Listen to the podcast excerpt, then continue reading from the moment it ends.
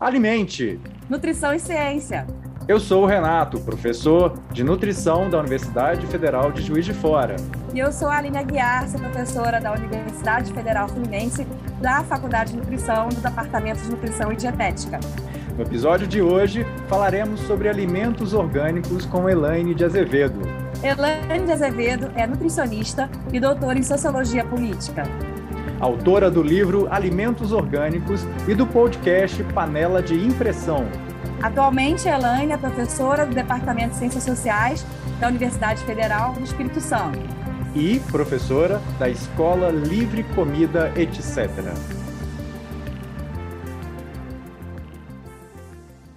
Então, Elaine, seja bem-vinda. Estamos muito felizes com a sua presença aqui no Alimente. Muito obrigada. Boa tarde, Aline. Boa tarde, Renato. Né? Boa tarde agora, né? Para quem vai ouvir, pode ser qualquer horário. Mas é um prazer estar aqui com vocês. Espero que a gente tenha um momento de trocas e de aprendizados juntos, né? Elaine, é um prazer te receber e uma honra, né? Você, para a gente, tem aí uma é todo um, todo um arcabouço, toda uma história de, de, de luta mesmo, né? E eu queria começar primeiro te agradecendo e te perguntando. Eu queria que você pudesse falar um pouco da sua carreira. Como é que começou o seu envolvimento no estudo dos alimentos orgânicos? Você pode contar para gente? Posso. Então, é, eu fiz a formação em nutrição e nela, como, né, assim, durante ela, né, como como vocês sabem, continua sendo assim, pouca discussão sobre essa visão mais alternativa da alimentação. Quando eu falo alternativa, eu quero dizer outras visões de alimentação natural, macrobiótica, que era como a gente se reportava a essa categoria de alimentos naquela época, né? Isso já faz 30 anos, eu tenho 57 anos, né? Então, eu sou da velha geração. Mas ela continua sendo uma lacuna dos nossos cursos. Mas eu, assim, na, na minha questão, na minha carreira, na minha vida individual, assim, né, particular, eu me interessei pela macrobiótica, né? Eu e o Gilberto Gil, né? Nessa idade, a gente só tinha essa opção, né? Então eu falo, eu e Gilberto Gil, assim, para dizer que era uma opção realmente que a gente tinha nessa época. E aí é, a macrobiótica me levou para yoga, para esse mundo alternativo que começou a me interessar também para fora dos muros da universidade. E quando eu acabei a minha formação, eu estava assim buscando discussões de vegetarianismo, de de é, outras racionalidades alimentares, como a gente chama hoje.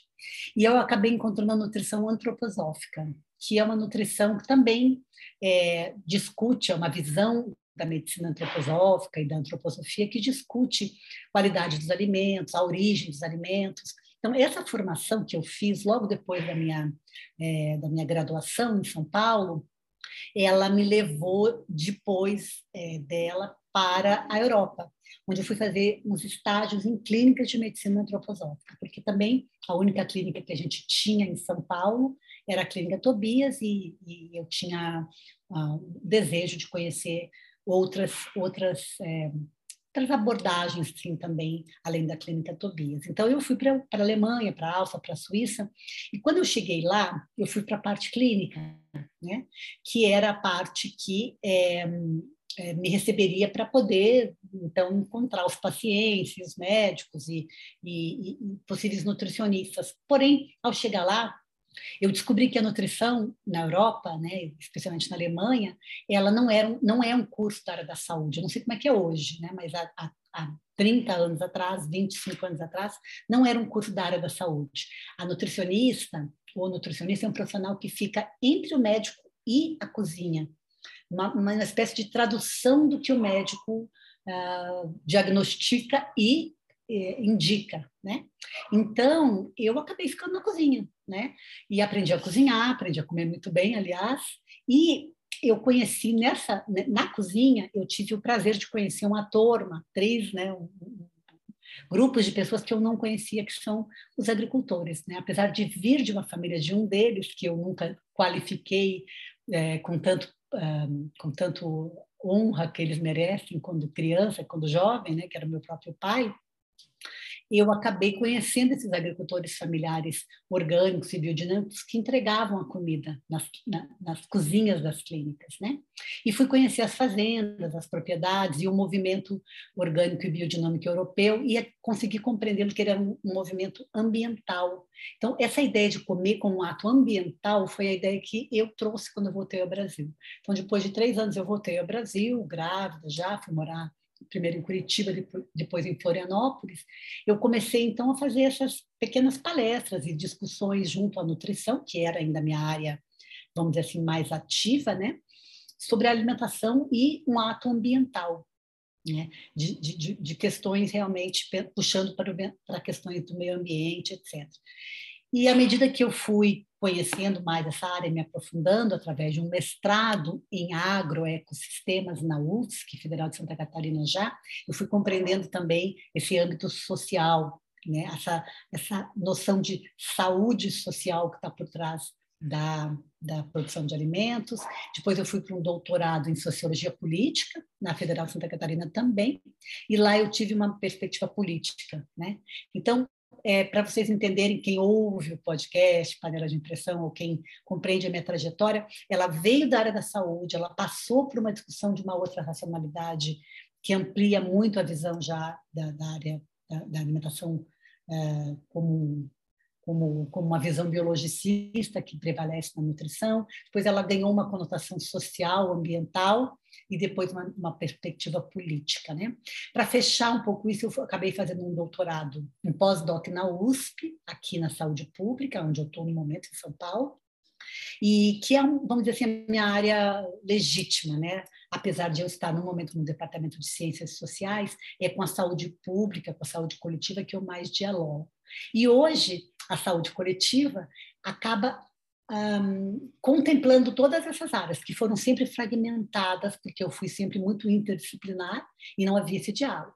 Então, hoje, você tem uma política nacional de práticas integrativas e complementares, você tem uma discussão da alimentação é, na Brasco, né, com, com as questões ambientais, você tem uma discussão social, política da alimentação, que a segurança alimentar e nutricional, também esse movimento mais recente na nutrição, né, é, também explora, mas ele está concentrado na área da saúde coletiva.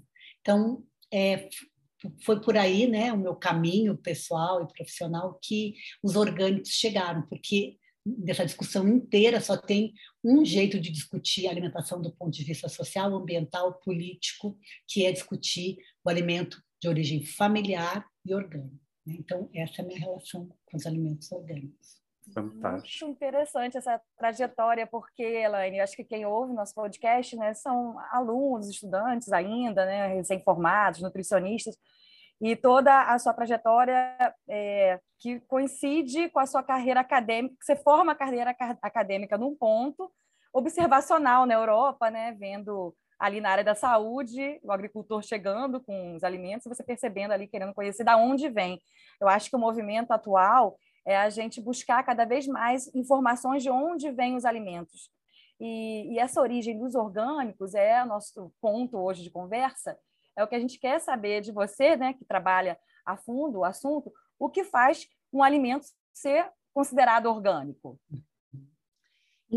Então, é, é, ele, um alimento considerado orgânico não é aquele somente livre de agrotóxicos, para começar, porque as pessoas mais falam, ah, ele é livre de agrotóxicos, né?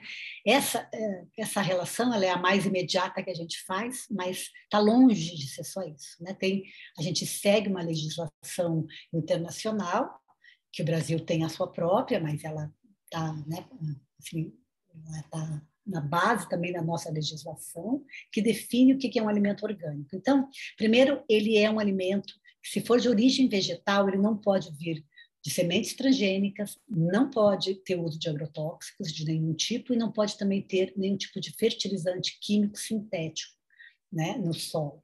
Se ele for de origem animal, então, quer dizer, orgânico pode sim ser de origem animal, ele não pode ter o uso de drogas veterinárias sintéticas, né? nem de hormônios, porque apesar que hormônios nem nossa legislação também não permite para o convencional, e deve seguir algumas regras de manejo né, para promover o bem-estar animal, como a exposição ao sol, o animal tem que, ter, tem que ser criado é, parcialmente livre, pelo menos, com alimentação à base de grãos orgânicos e entre outras formas de manejo, né? E se ele for processado, quer dizer, se ele for industrializado, não é só in natura, né? Ele não pode ser irradiado, ele não pode sofrer irradiação, ele não pode ser adicionado de aditivos químicos sintéticos, que são os aromatizantes, conservantes, espessantes e os corantes sintéticos, né? Então, para você entender, né, pra, a gente pode perceber que são vários tipos de contaminantes que são proibidos é, para um alimento ser considerado, então, orgânico. Né? É muito legal, porque a gente tem essa noção muitas vezes limitada, né, Elaine? E assim, tá, eu tenho todas essas informações, e isso é fantástico, porque para mim isso é saúde. Agora, como é que eu faço efetivamente para eu verificar se um alimento é orgânico?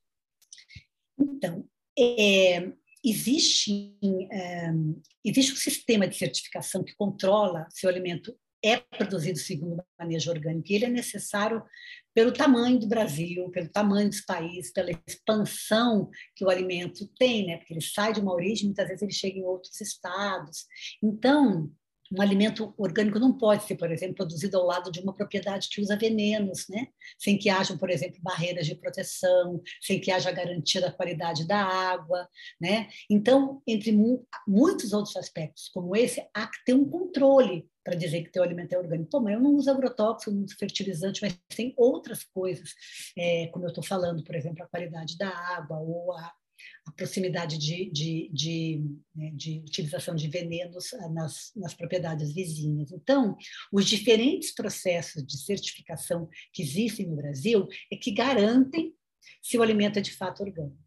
Quem consome orgânico sente sabor diferenciado, sabe que eles duram mais na geladeira, eles têm cascas mais firmes, eles têm ovos né, com cascas mais endurecidas, eles, as fibras das carnes são mais duras, é, o, a, os, os morangos são mais adocicados, as cenouras são mais adocicadas, mas para ter certeza que o alimento é orgânico, só com a certificação que pode ser feita pelo Estado, por empresas ou por grupos de agricultores que se juntam para fazer o que a gente chama de certificação participativa.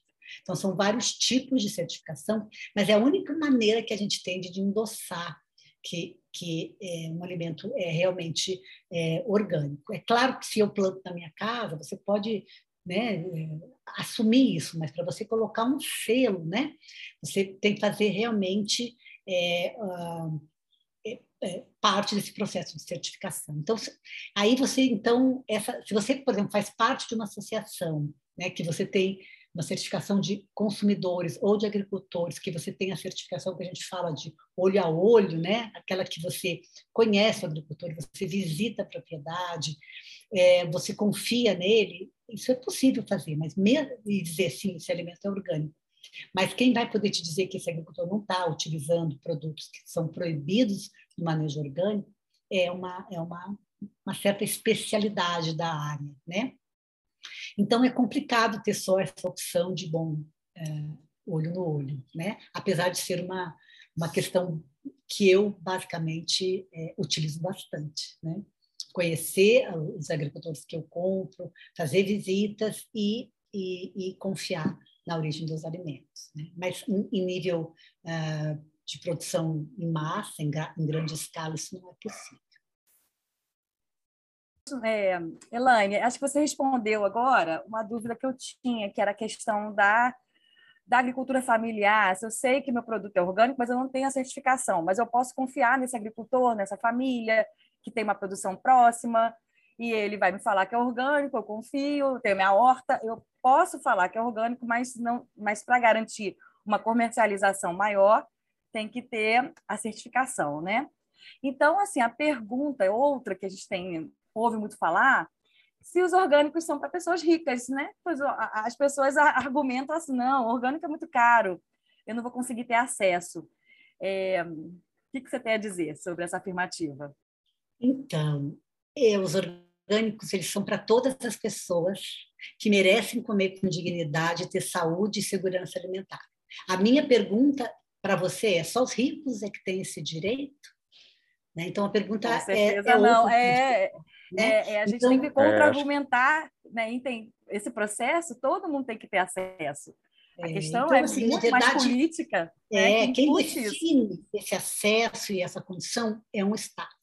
Né? São outros seres humanos que definem é, se outras pessoas vão comer e vão comer com qualidade. Então, a fome, todas as questões nutricionais, elas têm é, basicamente uma relação política. Por isso que a gente tem que estudar política também, se a gente quer entender. Né? A fome não é uma ausência de nutrientes, como a gente pode também compreender na nutrição uma visão mais reducionista. Né? Mas, simplificadamente, eu acho que o orgânico é, na verdade, prioridade para as pessoas pobres e pessoas em vulnerabilidade social e insegurança alimentar, porque são as pessoas que mais precisam comer bem para sair dessa condição desumana, desse ciclo, né, que é causado pela ganância, pelo egoísmo de outros seres humanos e também pelo sistema capital neoliberal que é formado por essas pessoas, né, gananciosas e egoístas, que o sistema é feito por pessoas, né? E esse sistema ele é egoísta, ele é ganancioso, porque essas pessoas envolvidas nele pensam assim. Então, ele pode ser mudado se tiver vontade política, se tiver altruísmo humano, né? Então, a gente só consegue mudar um sistema capitalista se a gente mudar nós mesmos e os nossos valores humanos, né? É possível ser um país com menor desigualdade social se houver vontade para fazer isso, como a gente já viu no governo do PT, né, que erradicou a fome no Brasil. Né? Mas alguns privilégios precisam ser revistos e não dá para manter o mesmo nível de riqueza e de poder de poucos, né, em detrimento da miséria de muitos. Então, por exemplo, o Brasil tem 45% né, das suas terras que produzem, né, quase a metade né, do tamanho de mais de mil hectares na, concentrado na mão de 1% da população. Né? Então, sem reforma agrária, por exemplo, sem distribuição de terras para produzir comida e segurança alimentar, essa realidade de desigualdade, de fome, de falta de acesso, de pobreza, nunca vai mudar. Né? E em se tratando de alimentos de origem vegetal, a produtividade, sua capacidade de produzir comida orgânica é quase igual ao convencional. Então, eu estou falando de comida, não estou falando de monocultura para tratar animais, nem para exportar. Comida para alimentar as pessoas, né? Então, eu não consigo produzir uma monocultura de soja orgânica igual a convencional. Eu tenho, posso ter um déficit, mas isso não é comida, não estou falando isso. Estou falando comida diversificada, né? Frutas, cereais, leguminosas, féculas, hortaliças, é, né? Que são tão produtivas, ou até mais, se elas forem produzidas localmente quanto as convencionais. Né? Já no alimento de origem animal, isso é um pouco diferente. Então, a gente também não consegue ter a mesma produtividade animal, por isso a gente precisa discutir também vegetarianismo, dieta da base de planta. Falar que é, orgânico é para rico e que não é possível produzir comida orgânica para todo mundo é uma, é uma famosa mentira que é contada tantas vezes pelo agronegócio, de que não é possível produzir orgânico para todo mundo, e é contada por quem produz veneno, que acaba virando uma verdade para quem não conhece. Né? Então, quem não conhece os estudos que mostram que é possível ter uma alta produtividade de alimentos orgânicos e agroecológicos para todo mundo, ricos e pobres, é que fica repetindo isso. Né? Então, olha aí a quantidade de comida que o MST tem distribuído na pandemia, são comidas né, sem venenos para pobre né? porque tem desejo desse movimento de fazer uma mudança social. Então, toneladas de comida sem venenos. Né? É só ter subsídio do governo e plantar orgânico que dá para todo mundo comer bem e sem venenos. Mas você realmente acha que a Bayer, a Basf, a do Ponte e o capitalismo têm interesse em orgânicos? É, Essa é outra pergunta. É, o é que a gente vê, e o que a gente vê agora no noticiário essa semana, é que quem domina a riqueza no mundial ficou mais rico com a pandemia triplicou a fortuna. Então, é, é, conveniente manter esse sistema, né? porque para eles está sendo muito bom. Agora, para a maioria da população, a fome aumentou, a insegurança, a, e desemprego, uhum. e a gente vê isso nos mercados, dos preços. Então, é, é, todo um sistema que favorece poucas pessoas. Né? E quando a gente vê movimentos que aí classificam ah, movimentos de esquerda, sim, são pessoas que pensam no social, uhum. no coletivo, e que vão trazer aí uma opção, mostrar que tem essa opção, mas que precisa do apoio do governo para ampliar mais, né? É, e é bom entender né, que movimentos de esquerda não são movimentos de países é, socialistas, comunistas, porque a gente não tem fome na, na Suíça, na Suécia, na, na Escandinávia, nos países da Noruega, que tem capitalismo, só que é um capitalismo chamado de compassivo, porque ele coloca as questões sociais e ambientais no cerne do seu, da sua, da sua do seu foco, né, da, no, desculpa, no foco da sua atuação e não as questões econômicas como é no Brasil. Então, uh, de novo, é preciso somente ter vontade política e realmente é preciso mudar os valores da humanidade. Então, é uma questão de desumanidade, realmente a fome e a falta de acesso a alimentos de qualidade. Né? Elaine, eu costumo dizer para os meus alunos que comer é um ato totalmente político, né? Uhum. Que a política, a má política, ela vem usando esse processo da alimentação como uma grande barganha. Né? A gente sabe que grande parte dos nossos políticos são financiados por essas empresas, né? eles são financiados pelo agronegócio, e isso é notório, e a gente vê isso como se fosse normal, né? esses, esses, poderes, esses podres poderes atuarem. Né? E, e essa retórica de que se não for desse jeito, não vai ter comida para todo mundo. Né? Isso sempre foi dito dessa forma, e isso meio que virou um senso, um senso comum. Né? E aí eu fico pensando, tá, ok, é, ainda que isso seja uma, uma grande, uma grande jogada de marketing, né? eles não colocam o outro lado da moeda, que esses alimentos que são produzidos né, através de, de é, sementes transgênicas, de modificações genéticas, eles também vão ter, com certeza, alterações nutricionais. E aí eu queria perguntar para você: a qualidade nutricional de um alimento orgânico é, e de um alimento é, que hoje é dito convencional, né, que seria o alimento que tem todo um processo de agrotóxico, de produção, de monocultura. Essa, esses alimentos são realmente iguais em termos é, do que a gente chamaria né, desse, dessa prática biológica nutricional, né, em termos de nutriente, em termos de qualidade nutricional. A, né, a pergunta ficou, né, mas ela fala de, da qualidade nutricional, né, se existe realmente uma qualidade diferente entre um produto orgânico e um alimento chamado, né, que eu, eu particularmente, viu, não chamo de alimento, eu chamo de produto, uhum. de, de, de um produto convencional, né, porque para mim aquilo já já deixou de ser alimento há muito tempo, né? E produto para mim é para gerar lucro, não é para ter uhum. saúde, né? Então existe diferença entre um, um alimento orgânico e um, um, produto convencional? Então vamos lá, qualidade, qualidade nutricional, assim você falou às vezes em qualidade, às vezes em qualidade nutricional. Vamos tentar, acho que é bom a gente esclarecer algumas coisas. Qualidade tem vários parâmetros de qualidade alimentar que não é somente o valor nutricional. Né? Então, assim, é, se a gente for analisar os orgânicos, a gente pode ter pelo menos cinco parâmetros de, de análise de, de qualidade. Um é a toxicidade. Então, claro, os alimentos orgânicos têm menor toxicidade. Isso é irrefutável, indiscutível. Né? É, a durabilidade. Né? Os alimentos orgânicos duram mais porque tem menor quantidade de água, eles têm maior teor de matéria seca, e onde tem maior teor de matéria seca, tem menos ataque de micro-organismos. Em termos de é, é, é, características sensoriais, cor, sabor, textura. A gente não pode dizer que eles são superiores, melhores, como falam muitos chefes, né? Mas a gente pode dizer que eles têm os sabores, cores, texturas originais daquilo que é esperado para a espécie. Não é esperado que uma carne seja extremamente macia, porque a carne de um animal saudável, que anda e caminha, ela é mais dura. Então, uma carne mole, né, a gente chama de macia, mas uma carne mole, como a gente não quer ter nem a nossa, né? É uma carne que não é saudável, não é, né? Mas a gente está é, é, tá preocupado com isso como um parâmetro de qualidade.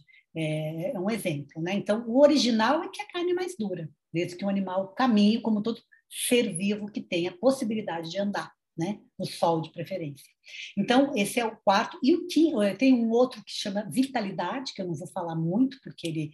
Mas é a, a quantidade de vida que tem no alimento. Né? Aquela que você uh, não perde porque não está ligada a questões quantitativas, então você acorda com uma determinada quantidade de energia, no final do dia você tem menos energia vital porque você perdeu vida, né? É o que acontece com brócolis de manhã e depois que ele é colhido algumas horas, ou um milho que depois de colocado numa lata, ele tem as mesmas qualidades nutricionais entre aspas, né?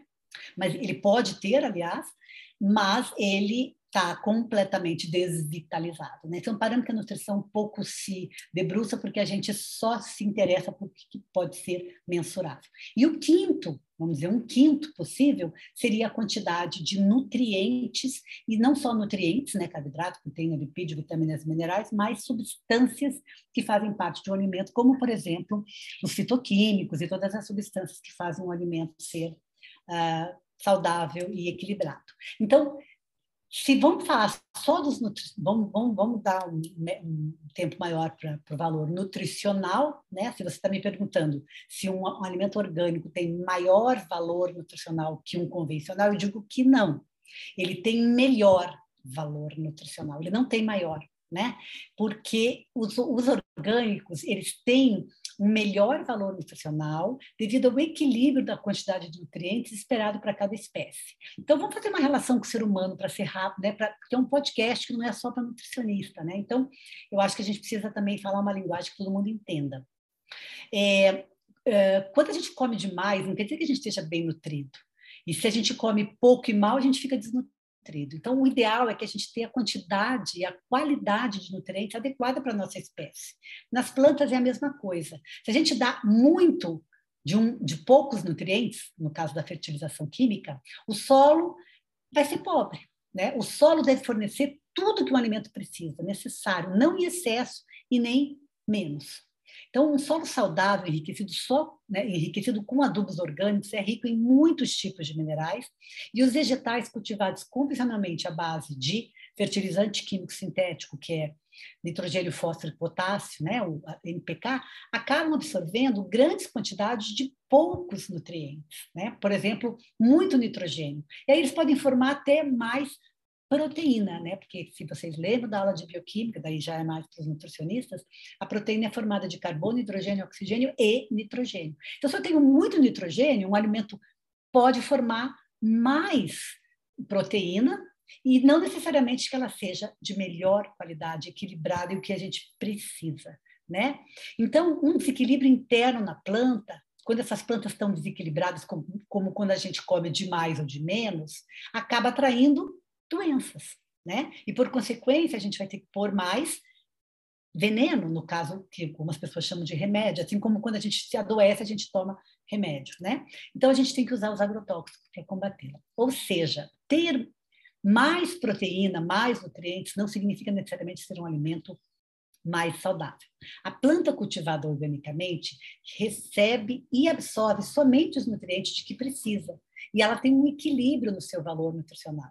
Eu não me refiro especificamente a carboidrato, lipídio e proteína, que tanto no orgânico quanto no convencional são formados não pelo solo, mas pela luz solar. Então, já que o sol brilha para todos, orgânicos e convencionais, né, eles vão ser muito semelhantes em termos de macronutrientes. Então, não há grande expectativa de diferenças de valor nutricional entre orgânico e convencional.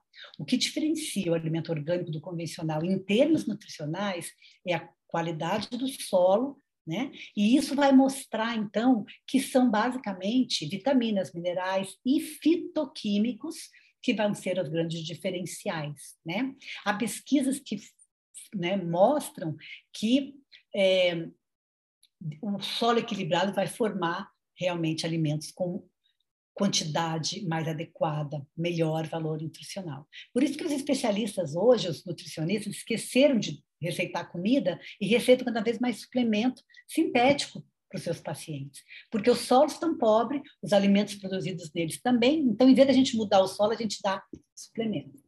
Né? E como eu falei também, que é muito, é, é, muito emblemático, é muito importante ressaltar, é que os alimentos orgânicos têm maior teor de fitoquímicos. Né? Então, aquelas substâncias que estão bem na moda, também na nutrição funcional, é, isoflavona, sulforaceno, licopeno, eles têm maior teor nos orgânicos, né? porque esses são produtos de defesa da planta, são formados pelos órgãos de defesa. O sistema imunológico da planta produz fitoquímicos. Se a gente recebe o, o, veneno, quem faz a defesa da planta é o veneno. Se a gente não recebe, quem faz a defesa da planta é o sistema imunológico com esse tipo de é, produzindo esse tipo de substâncias, né? Então, é, o que, que eu quero dizer? Os alimentos orgânicos e ecológicos têm maior teor de minerais, porque eles provêm de um solo equilibrado, maior teor de fito, fitoquímicos e um equilíbrio nos outros nutrientes. Né? Então, na verdade, o que, que os orgânicos têm é a quantidade de minerais e de nutrientes esperado para cada cultura. E quem tem em estado de desequilíbrio são os convencionais. Tá? Então, só para dizer, para finalizar, é preciso dizer que valor nutricional é um parâmetro de qualidade frágil. Ele não é o único. Né? Qual que é a real vantagem de um alimento com alto de valor nutricional, se ele é contaminado com agrotóxico, fertilizante, aditivo, drogas veterinárias, sementes transgênicas, né? se ele contamina nosso ar, se ele não permite que as nossas águas sejam puras, se ele destrói nossas florestas, se ele desequilibra, desequilibra o clima, né? e se ele exclui o pequeno agricultor que produz comida. Quer dizer, o conceito de valor nutricional é muito reducionista para definir o que é um alimento saudável para nós e para o planeta Terra. Então, a gente tem que parar de é, se é, apoiar nesse frágil conceito para poder discutir qualidade alimentar. Quando você fala né, dos citoquímicos, dos compostos bioativos, né, é, eu posso dizer que um alimento orgânico ele teria mais sinergismo, ou seja, que ele teria uma, uma relação melhor de, de nutrientes, de compostos, que favoreceriam então a saúde humana nesse sentido? Então, é, eu acho que assim, eu poderia falar em biodisponibilidade, eu acho que essa palavra eu consigo dominar um pouquinho melhor, porque a gente sabe né, que um alimento, né, na sua sapiência, um alimento que é rico em vitamina C também tem um teor de acidez importante, já para que a gente possa absorver melhor a vitamina C. Por isso que muitos alimentos ácidos têm vitamina C. Ou seja, há uma, há uma sapiência na natureza que faz com que a gente possa realmente receber nos alimentos em estado de equilíbrio a melhor qualidade nutricional. Então, claramente, quando a gente tem um alimento com excesso de proteína ou um alimento adicionado de nutrientes, como a gente faz, por exemplo, no enriquecimento de alimentos, a gente coloca ferro na farinha de trigo, né, que é muito comum no Brasil para trabalhar a questão da anemia, mas a gente está colocando ferro num alimento que não tem as condições, vamos dizer, como você usou, sinergia ou de biodisponibilidade que teria para um alimento, é, por exemplo, que tenha proteína, que tem ferro. Né? Por que, que tem ferro em alimentos mais proteicos e não na farinha de trigo? Mas por que, que a gente botou ferro na farinha de trigo? Porque ela é altamente consumida. Nós pensamos na questão de oferecer esse ferro de uma maneira rápida em um alimento barato né? e que seja acessível para todo mundo. Não tem nenhum hoje, né? hoje não tem alimento barato nem acessível para todo mundo. Mas, quando algumas pessoas pensaram nisso, pensaram no, no trigo, que hoje, inclusive, é transgênico. Ou seja, a gente, na nutrição, a gente sempre tem uma perspectiva de tentar trabalhar não o que está bem pronto, o que está na natureza oferece. Né? A gente interfere, muitas vezes a gente acertou, mas a gente errou e vem errando muitas vezes também. Então, a gente precisa reavaliar as nossas práticas nutricionais. Né? Mas sim, eu diria que os alimentos orgânicos, alimentos naturais, alimentos que estão, não só os orgânicos, mas aqueles que são plantados na época, locais, né? Eles têm uma sapiência né, alimentar, eles têm uma sinergia, ou eles têm uma biodisponibilidade maior. Nós precisamos de mais pesquisa nessa área, e não são pesquisas difíceis, né? A questão é quem se interessa de fazer essas pesquisas, né? Pagando, quem que paga para os nutricionistas, os mestres e doutores pesquisar biodisponibilidade biodisponibilidade de nutrientes Verdade. em alimentos orgânicos comparado aos convencionais, né? Mas certamente a gente deve encontrar é, questões importantes aí, né? É, muito bom. E assim, pensando nessa questão política, é, eu queria que você fizesse assim, um contraponto, que a gente tem um apoio grande, né, um incentivo grande do agronegócio, influenciando o nosso consumo, e o que, que o governo, né, o Estado, poderia fazer para incentivar a produção familiar, orgânica? Quais seriam os incentivos, até mesmo para garantir uma produção numa escala maior? É, você falou um pouco, mas eu queria que você aprofundasse mais para a gente né? até para garantir que as pessoas vejam, é, entendam a qualidade, né? pensando no lado é, leigo da história. Às vezes as pessoas falam, ah, mas é porque é só esse alface tem um bichinho. Que bom que ele tem um bichinho, quer dizer que não tem tanto agrotóxico ali para tirar o bichinho dali, não é uma larvinha, alguma praga. Então, ainda as pessoas não se informam, não têm uma informação é, clara da, da, do benefício do orgânico. Né? Então, qual seria esse contraponto? Né? O agronegócio ali com dinheiro disponível e o que, que o sistema familiar precisa de apoio para reerguer? Então, vamos lá. A, a questão da, da, da qualidade dos bichinhos, a gente pode falar em outra questão, mas eh, vamos, vamos, a gente sempre fala que bom, tem que ter vontade política. Né? É, o Estado e o agronegócio Vamos, vamos analisar cinco, quatro atores responsáveis é, por essa questão da produção de alimentos, ou da, do apoio. Um deles é o capital, as empresas que produzem semente, insumos. Esses são aqueles que dominam e que eles pagam para o agronegócio, eles pagam para o agronegócio produzir é, é, as sementes, produzir esse tipo de alimentos, eles incentivam a indústria agroalimentar, é toda uma corrente. Então, quem é grande mesmo, quem é responsável por toda essa tragédia que a gente tem, o grande responsável é são as grandes empresas de insumos e de uh, alimentares, né, de produtos ultraprocessados. São eles que têm o domínio de chegar na Amazônia e levar produto Nestlé para Quilombola e Ribeirinho.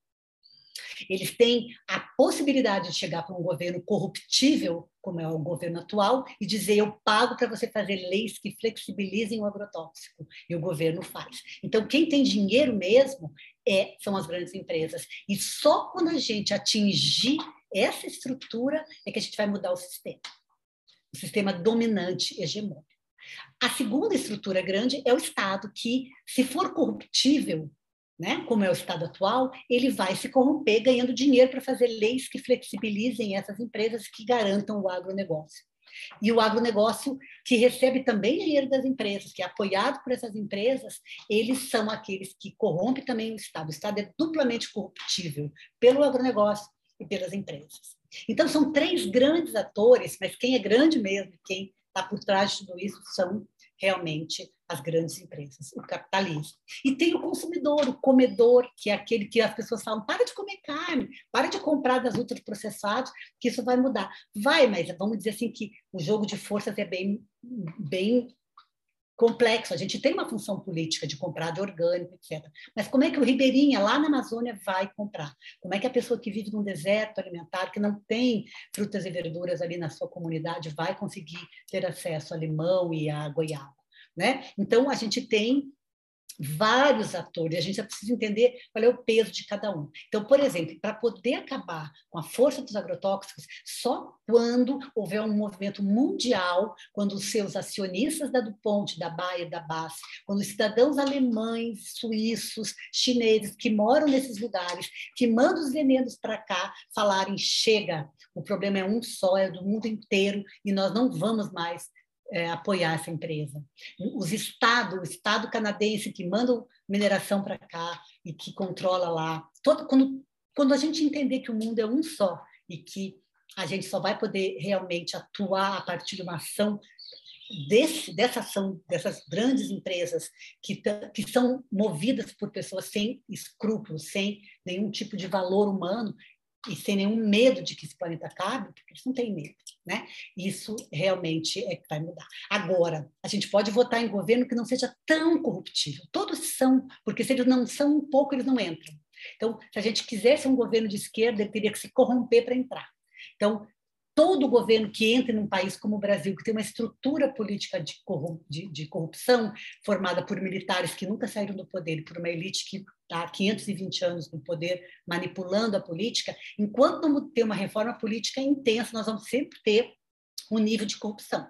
Então, no governo mais da esquerda, levemente à esquerda que a gente teve, houve corrupção, a gente liberou transgênico, porque a Monsanto estava ali, né, tentando dar dinheiro para fazer. A gente precisa falar bem claro sobre isso, para entender que é, é, é, se a gente não tem um, um mínimo de corrupção, corruptibilidade, a gente não governa num país como o Brasil, né? Porque também existe um nível de corruptibilidade em cada um de nós brasileiros quando a gente dá aquela grana para né? Faz um ajuste no imposto de renda. Escapar da multa. Não né? É? O dribla o cinto de segurança, o dribla uma folha né? para poder beber. Então, existe um povo, né? um povo como nós, temos um governo que expressa também a nossa, a nossa maneira, nossos valores. Né? A gente paga pouco para empregada doméstica, a gente paga pouco para manicure, e a gente também tem um governo que paga pouco. Porque existe todo um momento, não estou dizendo quem é culpado, onde é que está o ovo e a galinha, é muito complexo, mas se a gente não pensar em tudo isso, a gente não vai entender essa lógica. Né? Então, o que eu quero dizer é que quem tem que ser atacado mesmo é um sistema, tem que ser discutido, tem que ser conversado, mas existe uma maneira de você minimizar isso através de um governo menos corruptivo, até que haja uma mudança de valores políticos e humanos no Brasil. E também a gente tem que é, boicotar, fazer a nossa parte de comedor para fragilizar esse sistema, né? Quem pode boicotar, quem pode escolher alimentos é, do pequeno, da agricultura familiar, de quem é responsável para quebrar um pouco a pena. O que a gente está fazendo, podcast, discutindo na universidade, é extremamente indesejável para essas empresas, né? Então, somos alvo, como temos agora colegas sendo ameaçados de morte saindo do Brasil, né? como a Larissa, para poder sobreviver, porque está fazendo isso, né? então a gente realmente corre perigo, né? porque a gente está mexendo com grande vespeiro. Né? Eu sempre falo que o dia que amanhecer morta, é, assim, de uma maneira indevida, ou foi a Nestlé, ou foi a Bass, ou foi a. Né? Já dou, eu vou dizendo para vocês só saberem que não vai acontecer nada com eles. Mas, de qualquer maneira, é preciso a gente falar muito claramente dessas questões, né? para a gente entender que com mais crueza, com mais abertura, essas coisas precisam ser ditas. E os nutricionistas, que são tão alheios à discussão política nos cursos de nutrição, ou eram, estão cada vez mais se politizando e discutindo isso. Não tem como a gente ficar pensando em qualidade alimentar, em achar um alimento ideal, uma dieta equilibrada, se a gente não discutir essas questões de ordem político e ambiental que tem a ver com a nossa própria sobrevivência. Então, essa é a questão. Né? Essa, essas empresas, uma vez sendo apoiadas pelos governos, elas vão liberar os insumos, eles vão ser comprados pelo agronegócio, que vai invadir terras, matar indígenas, matar ambientalistas, como mata há 520 anos no país, vão, plant, vão né, retirar florestas, plantar grãos, esses grãos vão ser alimentar a proteína que vai alimentar somente os ricos, ou né, exportação em outros países, ou eles vão para um sistema da, da indústria agroalimentar produzir ultraprocessados de baixa qualidade. E onde acaba tudo isso? Na farmácia e nos hospitais. Então, o sistema é um só, ele começa lá em cima com os insumos e acaba na uh, no hospital, na farmácia, no, na, com a utilização de medicamentos da indústria médica. Onde a mesma, o mesmo mesma grupo domina, né? É o mesmo, então, a é farmácia. Bayer, né? mesmo acionista. Bayer casou com a Monsanto, isso aqui é o emblema mais interessante da gente entender. É a indústria de venenos casando com a indústria de medicamentos. É o casamento do diabo, né? O mais emblemático que o nosso que o nosso século viu em termos de relações de poder. A comida começa e termina, é, começa com a doença, com a destruição e termina com a doença do indivíduo, do comedor. Né? É triste, mas é, é. isso. Tem que repetir isso milhões de vezes. Né? Eu repito isso há 30 anos. E vamos lá, continuando. É, é interessante, porque você, você nos dá uma aula, mas você também você mexe com os sentimentos da gente, né? Eu falo é, eu Marília Pera, é, Marília Pera falava que o conhecimento leva a dor, né? Eu sempre discordei dela. Eu acho que o conhecimento leva à ação, né? E a gente só pode fazer alguma ação a partir do momento que a gente tem realmente esse conhecimento. É, eu fico imaginando o privilégio que é ser seu aluno. É, eu uhum. realmente fiquei aqui pensando assim, poxa vida, eu, eu, eu gostaria de ser seu aluno. Só que você mudaria completamente a minha história de vida. Eu seria bem menos pacato do que eu sou hoje se eu tivesse tido uh, o privilégio de escutar as suas ideias, de conhecer o que, né, o, pouquinho que eu conheci hoje. E aí eu fico pensando do quanto o, os cursos de nutrição são ainda na base do nutricionismo, né? Dessa coisa de né, de né, carboidrato, proteína, Quanta caloria, caloria, vai, é, tem que bater a né? dieta.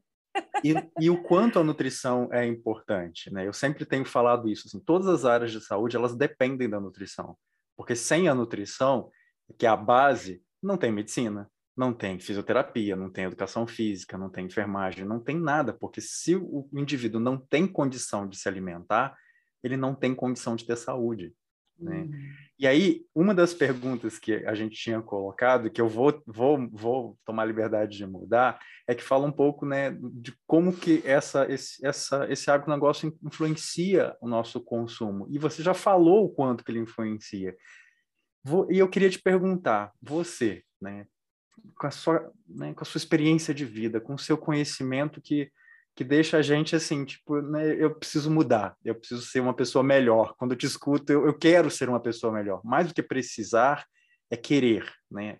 O seu conhecimento me leva a querer ser uma pessoa melhor. O que, que a gente, enquanto nutricionista, enquanto consumidor, a gente efetivamente pode fazer para melhorar esse mundo, já que os que têm o poder e que são ditos a elite que na verdade nunca foram, eles jamais vão querer mudar o lugar onde eles estão. O que, que a gente pode fazer? Qual seria assim o seu, o seu, o seu a sua pérola para mim, assim, né? O seu ouvinte do Alimente. Então, é... primeira coisa assim, eu falo que quando eu falo sobre isso, eu falo para deixar as pessoas angustiadas, porque essa angústia eu carrego há 30 anos, assim, eu, eu, eu divido a minha angústia. Eu, meus cursos são uma Tem que partilhar. Né, para que cada um seja realmente um produtor de mudanças. Eu acho que um professor só vale a pena ser chamado de professor, se ele é capaz de inflamar no seu aluno uma possibilidade de mudança em alguma instância. Mudei meu modo de pensar, mudei meu modo de ver o alimento, mudei meu modo de analisar a política. Então, se a gente não conseguir fazer isso, a gente devia se aposentar, né? Ou devia procurar outras profissões. Se a gente não consegue dar um, né? E, e os alunos que não conseguem ser inflamados e que estão fazendo seus cursos gratuitos nas universidades, não conseguem fazer nenhum tipo de mudança individual ou coletiva, deviam fazer outras coisas, porque tem muitas atividades também que não precisa fazer dentro da universidade. Então, isso é uma questão importante. O conhecimento precisa é, é um conhecimento para a ação. Eu concordo que ele também traz é, angústias, traz é, porque, né?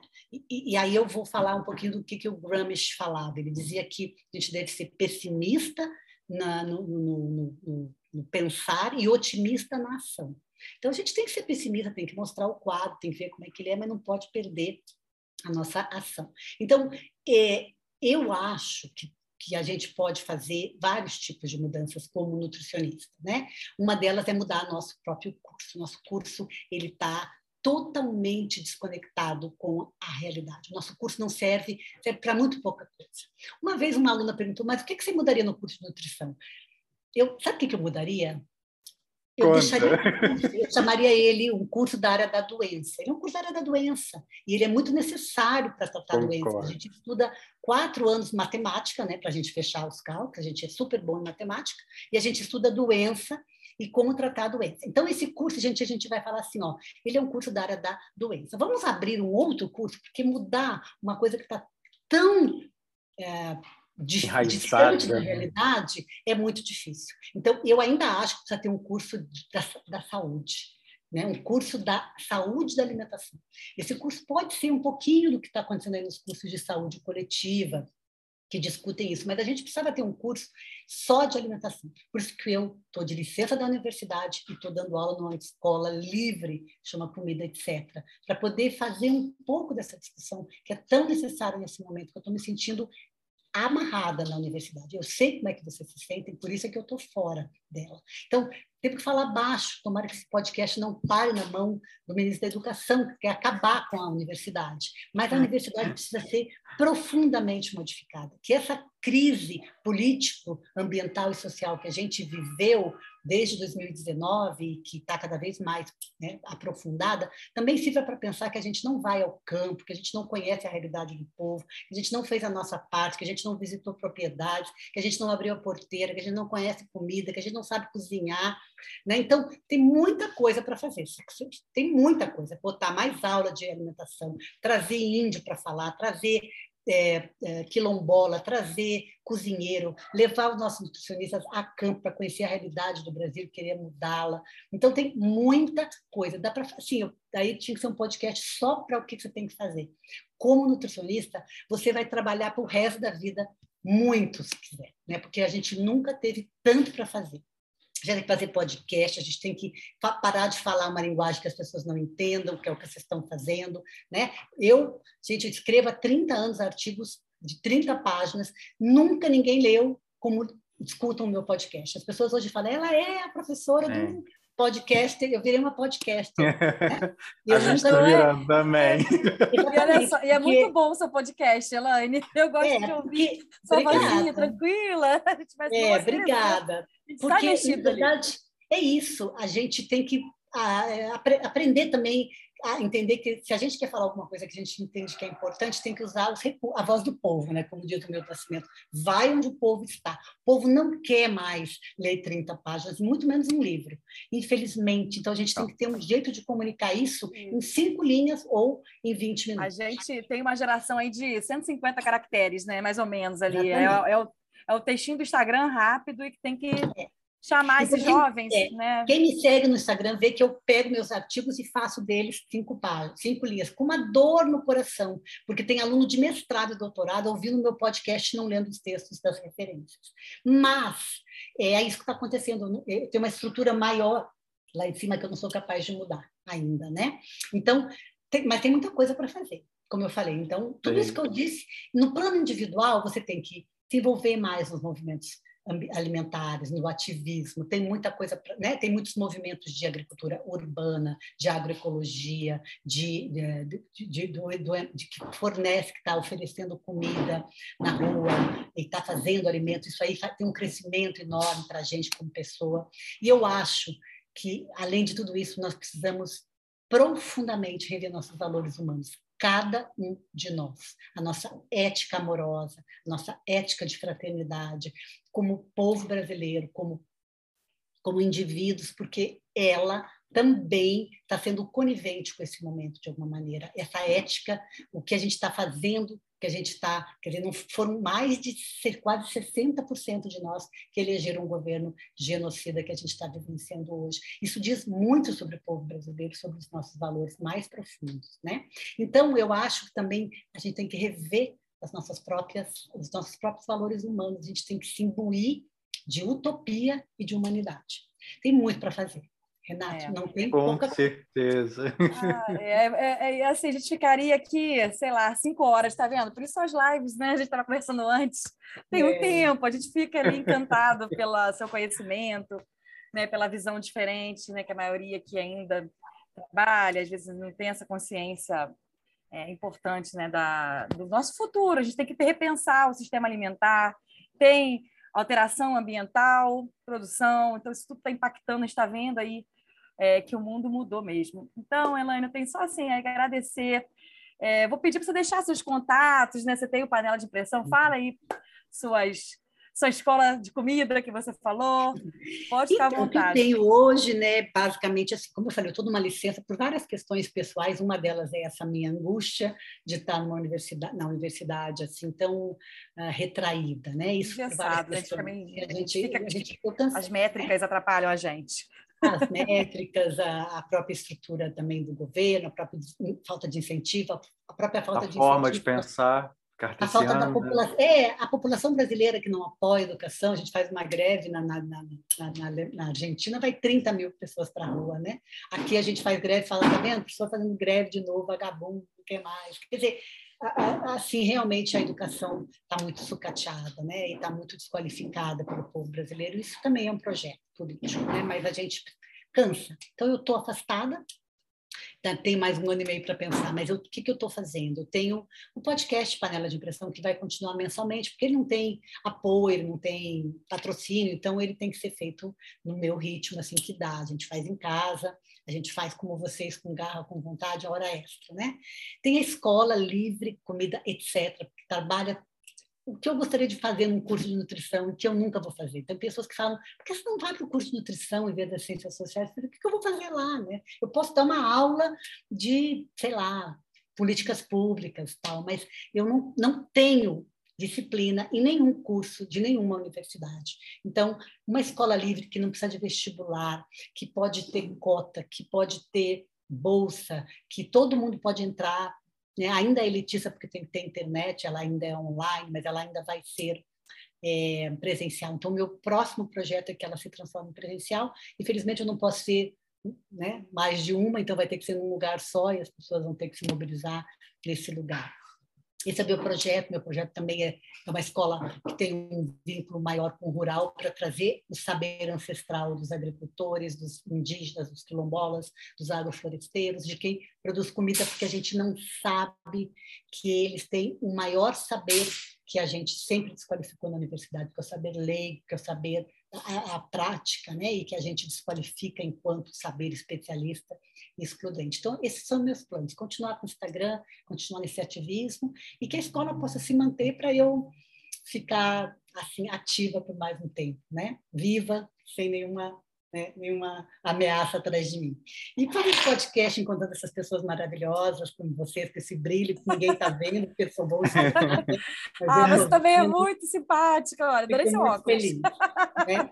Então, é isso, né? Eu espero que, que a gente tenha força, coragem. Um ano, um ano vai ser difícil, né? Temos que ter bastante força aí pela frente, mas vamos mudar, né? Vamos mudar, vamos acreditar na mudança e fazer mesmo, né? Acho que esse é o nosso objetivo de novo, contaminar uns aos outros com utopia, né? E, eu termino sempre com essa frase, tenho falado muito, que utopia é aquilo que faz a gente caminhar, né? Utopia nunca, a gente nunca chega nela, ela vai se afastando da gente à medida que a gente caminha, para a gente não parar.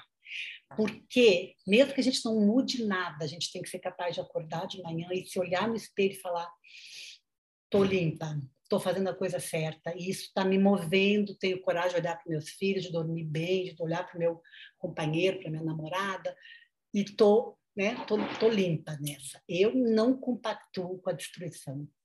Elaine, né? você, você é um ser humano necessário, sabe? É necessário ter pessoas como você no mundo. A gente do Alimente queria realmente te agradecer muito não só pela aula, não só pela mudança dos nossos paradigmas, mas pela sua existência. Foi um privilégio te conhecer e eu tenho certeza que eu vou falar por mim e pela Aline. Eu quero, eu quero muito fazer parte dos seus projetos.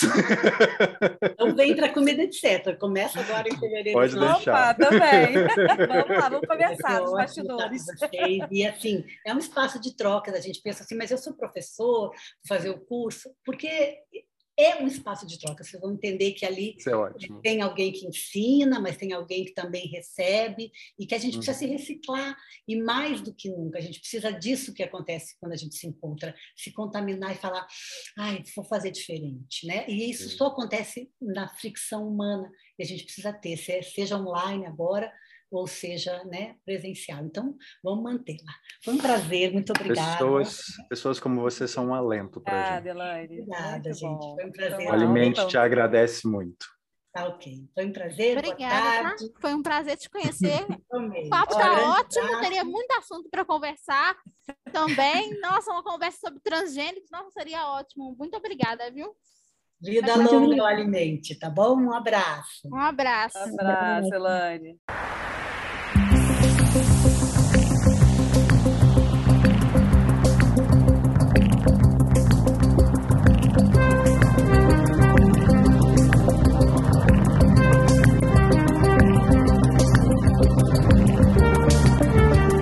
Encerramos então o episódio dessa semana. Esperamos que você tenha gostado. E que se você gostou, não deixe de compartilhar com seus amigos. Não se esqueça também de ouvir o episódio sobre agrotóxicos para aprender um pouco mais sobre o assunto. Se você gosta do nosso conteúdo, não deixe de nos acompanhar também no Instagram. Lá nós somos arroba alimente.nutrical e ciência. Postamos bastante conteúdo por lá e estamos sempre divulgando os nossos episódios. Fiquem bem e até o próximo!